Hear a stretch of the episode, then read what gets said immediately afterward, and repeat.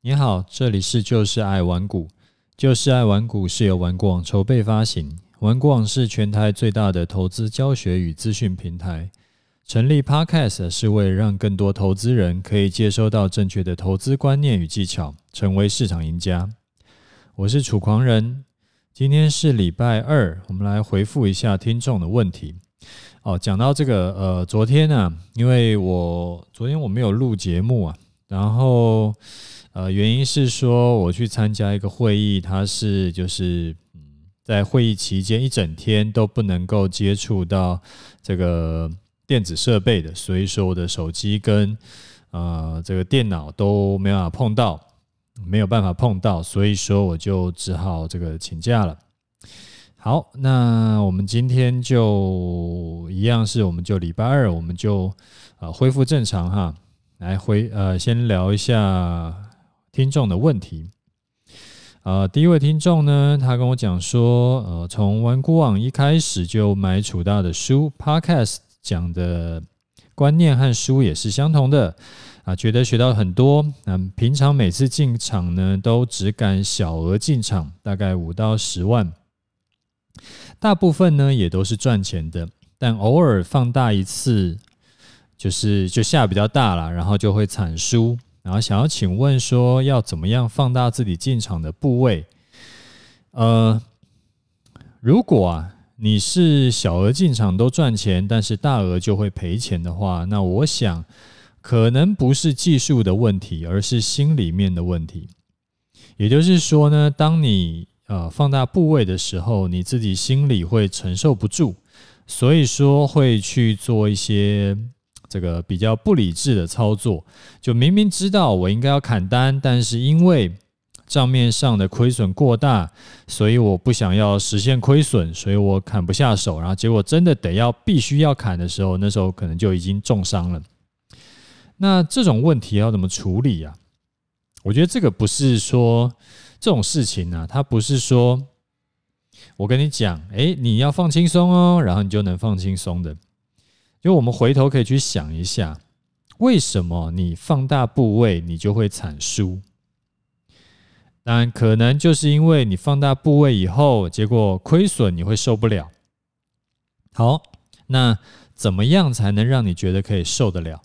就是让你觉得心里面会觉得，啊，我做大额呢，跟做小额其实感受是差不多的。所以，其实最简单粗暴的方法就是，你继续存钱，你存到更多的本金的时候，你这时候你再放大部位啊。例如说，哈，你原本资金可能是啊，随便举例，例如说五十万资金好了，然后这时候呢，你做五万的部位，你觉得啊很 OK，因为你再赔，你也不会觉得好像啊很难过或者砍不下手，所以代表说你心里面。那个隐藏的那个就是警示灯是大概十趴左右，就是说五十万的话，五十万的本金你做十万，呃，做五万，五十万的本金你做五万，你觉得是很 OK，所以你心里的安全部位是十趴。那等到你，你就不要不要说五十万资金，你就就是去做到可能十万、二十万、三十万，那对你来说可能就太多了。所以，等你等你存钱存到一百万的时候，这时候呢，你一样是十趴，可能你就可以放大你的这个部位到做十万。你存钱到两百万的时候，你就可以放大部位到二十万，因为一样都是十趴嘛，都是本金的十趴，所以理论上来说，会对你的心理压力会是差不多的，可能会。到了可能真的很比较大，真的是很大的部位的时候，哇！你发现说，这个，例如说你做到两千万的时候，那你可能一来一回就是好几十万，那那个时候可能又要另外一种调试的方法，但是在前期其实应该可以，就是照比例来去，就是嗯，你本金是多少，然后你就固定的比例。然后你投入多少去操作，就比较能够理智操作啊。当然了，你可能会问说：“哎呀，存本金这样子很慢呐，有没有什么方法可以加速的？”我会觉得你可以这样想啊，就是说你可以啊，除了说靠工作收入去累积你的本金以外，你也可以同时靠投资的收入去累积本金。这样子的话，可能可以加速一些。另外，我的观念是啊，其实也是我一直在节目里有跟你啊分享的一些经验啦，就是说我自己会觉得宁可赚少一点，然后尽可能不要赔钱。如果能够稳定获利，就是相对稳定获利啊，就算是小小赚，起码它是正的，它对你的资产是有有帮助的，你可以持续累积。但是如果啊，因为贪心或者是因为不理智去亏了一笔大的，那这时候呢，你的财富累积就变成一笔负的。那就就像我节目里面有分享过很多次的观念，你如果赔掉三成资金，你就要赚五成，你才能回本；你赔掉五成资金，你就要赚一倍，你才能回本。所以，我们总结一下，呃，先去想一下，为什么会做大笔的就赔钱，哎，做小笔的反而可以赚钱？其实很有可能是因为呃，出在这个心理层面，所以只要把操作的本金拉高。那当然，你的心理压力也就降低了。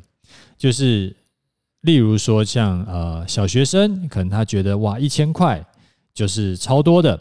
那可能对成年人来说，一千块可能就只是吃一顿还 OK 的这个餐厅而已，好不好？大概是这样子跟你分享。如果你觉得嗯。就是你可能还要想问更深入，或者说想要把你的问题讲得更清楚一点的话，你可以再再再留言给我哈。好，再来另外一位呃听众啊，他说他喜欢我今天分享的书，他说感谢楚大今天分享书跟观念呢、啊，他觉得很喜欢这种化繁为简的方式，然后预祝楚大还有我自己啊、操作顺利。啊，也就感呃，谢谢你的祝福哈，也祝你操作顺利。好，还有一位听众，他跟我讲说，呃，设停损停利，除了跌破二十日日线就二十 MA 以外，是不是有建议的趴数？就是用建议趴数来停损停利。好，呃，如果啊，你是要用移动出场点的方法。在获利还不多的情况下，而这边是经验分享，就是呃，如果你获利还不多，那就从高点往下算八趴，八趴左右是一个可以参考的趴数。那为什么我会设八趴呢？因为以前呢、在台股的涨跌停那时候只有七趴的那个年代，我设八趴的原因的那个初衷啊，就是从高点往下。跌超过一只停板，然后因为是七趴是一只停板嘛，所以我设八趴，就是跌超过一只停板的概念。但是呢，不到十趴，所以我觉得这个八趴这个趴数啊，我觉得很刚好。那所以呢，后来证交所把这个涨跌停改为十趴，我也就没有另外再调整趴数。但这个是一开始获利不多的情况。如果获利超过账账面上获利超过五成啊，我就会把这个移动出场点的趴数改为十五趴左右。为什么？因为涨多了一定会洗盘，一定会回档嘛。那呃，既然我的账上获利已经有到超过五成了，所以说我账面上就有那个获利去跟他拼，所以我赌他。洗盘之后呢，可以再创新高。啊，就算没有再创新高，它是反向跌破移动出场点，我了不起就是少赚，我不会亏到本。所以大概是这样子比例。就一开始呢，我会先用八趴，然后在账上获利超过五成以后，我会调整为十五趴。不过老实说啦，我比较少用就是固定趴数来当做移动出场参考，我比较常用的是用。那个支撑啊，压力啊，呃，这个就是各种的支撑压力来当参考，因为这样子会更能够因地制宜，然后更有依据。所以这个分析，呃，这个经验也分享给你。好，啊，再来一位听众，他说感谢给予正确的投资观念。他说谢谢楚大无私的分享，并且给予正确的投资观念，比较呃比较了解楚大的停损的设定，但是想要请问是如何设停利点呢？还是停损和停利点是相同的呢？再次谢谢楚大。呃，我一般是不会去设停利点的，所以因为我一一般都直接是用移动出场点来提。取代停利点，也就是一路把你的停损点往上移来取代停利点。这样做的好处呢，就是当盘势持续往上走的时候，你的出场点也跟着往上，所以账面上的获利也持续增加。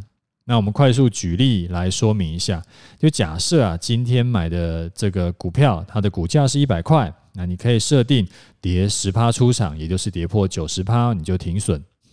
但如果呢，它在跌破九十趴以前，哎，九跌破九十块以前，它就先涨到两百块了。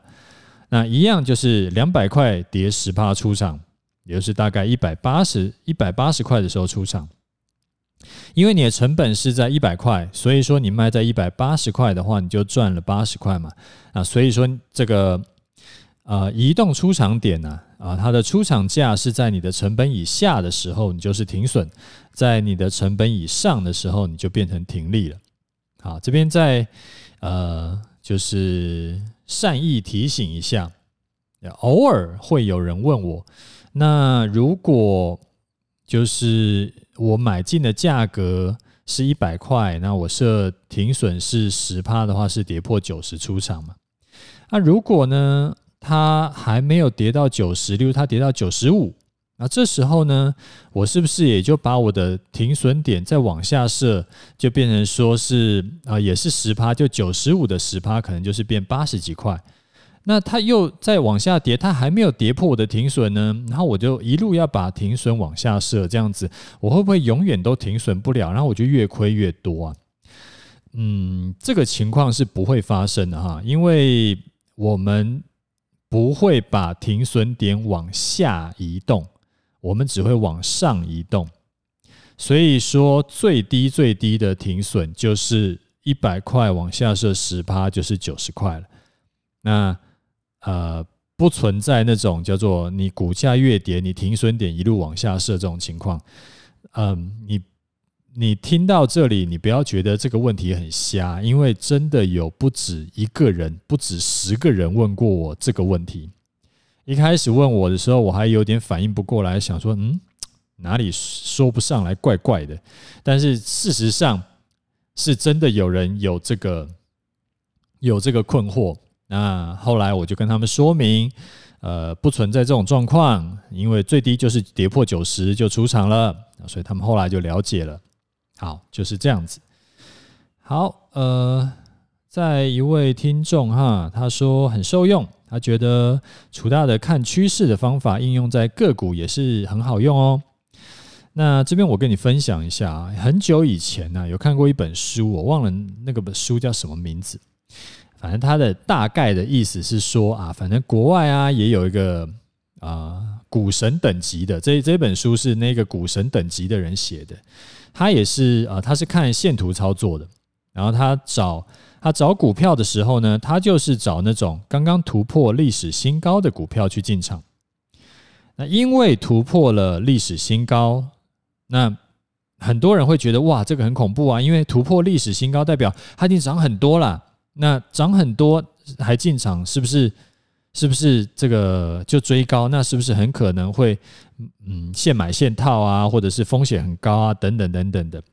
那那本书的作者是他的概念是说，因为突破历史新高了，代表呢上面其实没有压力了，因为上面没有什么叫做套牢的筹码等着卖，所有曾经进场的人到现在他突破历史新高的现在都是赚钱的，所以你只要把停损点设好。啊，买这种股票呢，就会像那个反脆弱那一本书里面讲的，这叫做获利无穷，但是下档风险有限。其实这个就跟我们找就是盘整区间突破之后，我们找进场点，这个是概念是很像的啊。这个也是我觉得还不错的概念跟你分享，而且这个跟一般的，嗯，我们传统会听到的这个不要追高跟不要这个已经涨多了不要买的这个概念是不一样的。那也提供给你另一个参考的点。好，我们来看一下盘势哈。今天的盘势呢，很多人可能早盘的心情跟尾盘的心情完全是两，就是天差地远，就天跟地的差别这样子。那可是我觉得今天的盘势其实还不错，怎么说嘞？就是今天是一个开高冲高以后下杀嘛，然后结果加上有四百哎四千六百多亿的巨量，所以它等于就是把一个这追高在万七一万七千点附近的筹码全部都被套住。那这时候呢，我想很多听众、很多投资人，他心里就是：哎呀，这个感觉是洗盘，感觉是洗盘吗？还是感觉是崩盘？感觉是崩盘吗？那我们是不是要先跑再说？那我是觉得可以不用感觉了。今天我们可以单纯一点，我们看 K 棒。如果你单看一根 K 棒。其实它就是一个获利回吐的空方盘，因为它的上影线很长嘛。那如果你单看一天是空方占优势没有错，你以三十分 K、以六十分 K，反正基本上今天以分时 K 来看的话，来来当你的主要操作的 K 棒的话，你很可能你是空单流仓的啊，这没有什么问题啦，因为操作周期原本就是会影响你的多空判断。那你把日 K 拿出来看，今天这这个这个 K 棒啊，其实没有这么偏空。为什么？因为今天是创下历史新高，而且低点呢，它没有破前低。还记不记得我们讲过，高点过前高，低点不破前低，其实就是多方盘，然后逢低是可以加码的。所以啊，你说今天这种盘到底是偏多还是偏空？它其实是没有标准答案的，因为它要先问问看你自己操作的周期是什么，是多久？你是做短线的呢，还是做极短线的呢，还是做波段呢，还是怎么样？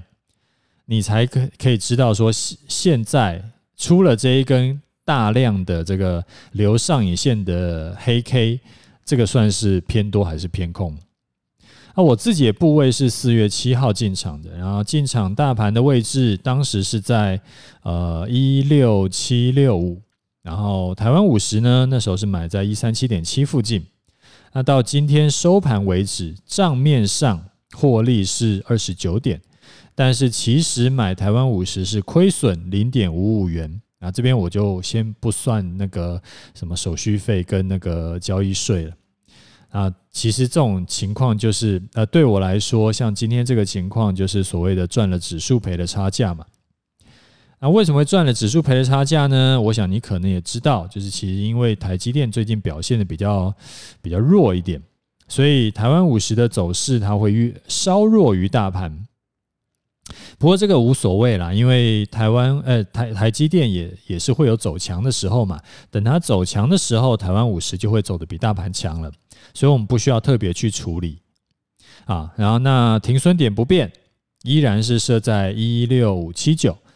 如果某一天之后某一天收盘跌破，而且隔天中午十二点站不上来呢，我们就卖掉。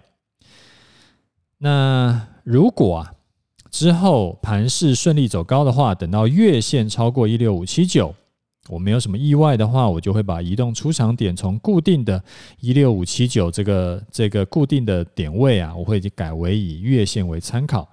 那这样什么好处嘞？好处就是盘势持续上涨，月线就跟着往上走，那我就会达到，我就单纯我就只要看月线就好啦，我这样就达到我那个移动停利的效果。